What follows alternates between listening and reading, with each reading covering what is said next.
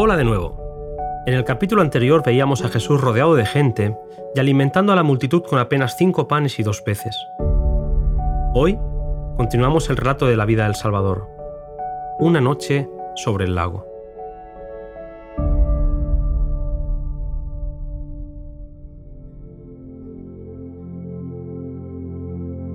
Escuchar las palabras y presenciar los milagros de Jesús generaban un creciente reconocimiento del carácter divino de Cristo habían comido los alimentos que Jesús había provisto y sabían que ningún poder humano podía crear.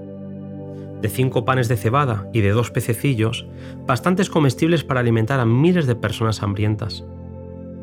Pensaban en cómo Dios había alimentado a Israel con maná en el desierto en los días del admirado Moisés, y se decían unos a otros, Este verdaderamente es el profeta que había de venir al mundo. La excitación había ido en aumento, y la esperanza de estar frente al Libertador, largamente esperado, era cada vez más palpable. Él haría de Judea un paraíso terrenal donde fluyera leche y miel. Él podría quebrantar el poder de los odiados romanos. Con su poder, los ejércitos de Israel serían invencibles. En su entusiasmo, la gente estaba lista para coronarle rey enseguida. Aunque él no hacía nada por dar el paso que sus corazones anhelaban, ellos decidieron tomarlo por la fuerza y proclamarlo rey de Israel. Los discípulos participaban de tal excitación y aseguraban que era la modestia de Cristo lo que le hacía rechazar tal honor. Jesús vio lo que estaba pasando y comprendió las consecuencias de tal acción. La violencia y la insurrección seguirían al esfuerzo hecho para colocarle sobre el trono, y la obra del reino espiritual quedaría estorbada. Decidió parar todo aquello y ordenó a sus discípulos que volvieran a la barca a Capernaum, mientras él despedía a la gente. Nunca antes había parecido tan imposible cumplir una orden de Cristo. Era la primera vez que veían clara la posibilidad de establecer a su amado Maestro sobre el trono de Israel.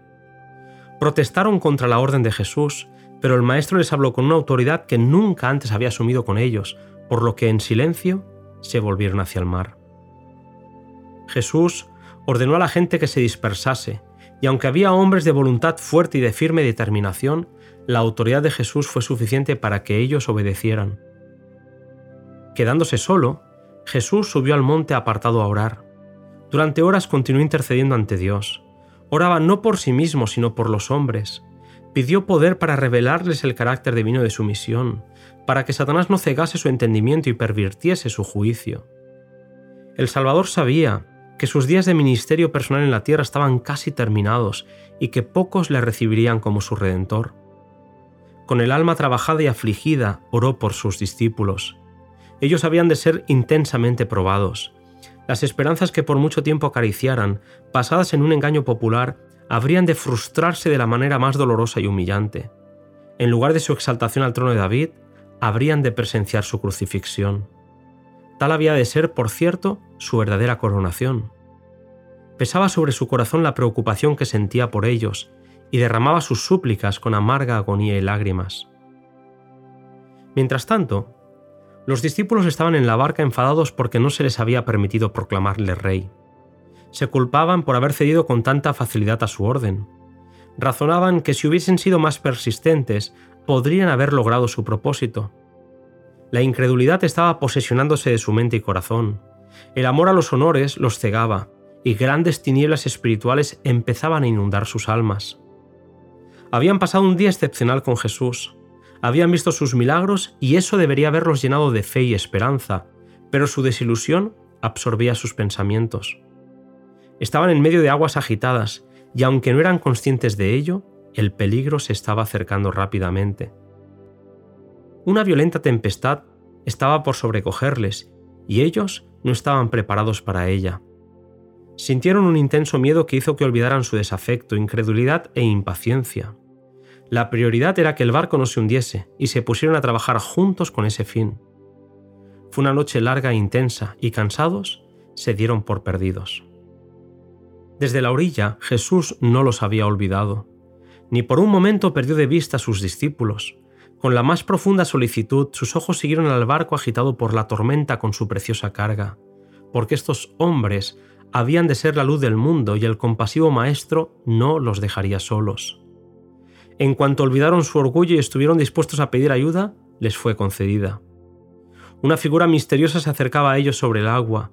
No sabían que era Jesús y el terror se apoderó de ellos, pensando que el que se les acercaba era un fantasma. Jesús siguió avanzando como si quisiera pasar más allá de donde ellos estaban, pero le reconocieron y clamaron a él pidiéndole ayuda. Su amado maestro se volvió entonces y su voz aquietó su temor. Tranquilos, soy yo, no temáis. Pedro estaba feliz y le gritó, Señor, si eres tú, manda que yo vaya a ti sobre las aguas. Y él le dijo, ven. Mirando a Jesús, Pedro andaba con seguridad, pero cuando con satisfacción propia miró hacia atrás, a sus compañeros que estaban en el barco, sus ojos se apartaron del Salvador y entonces sintió miedo. Durante un instante Cristo quedó oculto de su vista y su fe le abandonó. Empezó a hundirse y entonces mirando a Jesús exclamó, Señor, sálvame. Inmediatamente Jesús le asió la mano extendida diciéndole, Oh hombre de poca fe, ¿por qué dudaste? Al entrar en la barca, Pedro estaba callado. Había mostrado que no era mejor que sus compañeros, así como le ocurrió a Pedro que cuando apartó sus ojos de Jesús comenzó a hundirse, nosotros miramos las olas en lugar de mantener nuestros ojos fijos en el Salvador cuando la dificultad nos sobreviene. Él no nos invita a seguirle para luego abandonarnos. No temas, dice Él, porque yo te redimí, te puse nombre, mío eres tú. Cuando pases por las aguas yo estaré contigo, y si pasas por los ríos no te ahogarás. Cuando pases por el fuego no te quemarás, ni la llama arderá en ti, porque yo Jehová soy tu Dios, el Santo de Israel, soy tu Salvador. Jesús conocía bien a sus discípulos. Quiso revelar a Pedro su propia debilidad, mostrándole que, en medio de las tormentas de la tentación, podía andar seguramente tan solo si desconfiando de él, fiaba solamente en Jesús. En el punto en el que Pedro se creía fuerte, era donde era débil. Si él hubiese aprendido la lección que Jesús trataba de enseñarle en aquel incidente sobre el mar, no habría fracasado cuando le vino la gran prueba. Es el resultado de la prueba diaria lo que determina tu victoria o tu derrota en la gran crisis de la vida. Los que dejan de sentir que dependen constantemente de Dios serán vencidos por la tentación. Podemos suponer ahora que nuestros pies están seguros y que nunca seremos movidos. Podemos decir con confianza, yo sé a quién he creído. Nada quebrantará mi fe en Dios y su palabra. Pero Satanás está proyectando aprovecharse de nuestras características heredadas y cultivadas, y cegar nuestros ojos acerca de nuestras propias necesidades y defectos. Únicamente comprendiendo nuestra propia debilidad y mirando fijamente a Jesús, podemos estar seguros. Apenas hubo tomado Jesús su lugar en el barco cuando el viento cesó los discípulos se postraron a los pies de Jesús con corazones agradecidos y dijeron, verdaderamente eres el Hijo de Dios. Maravilloso relato el que Elena White nos ha compartido en El deseo de todas las gentes. No te pierdas el siguiente audio titulado La crisis en Galilea.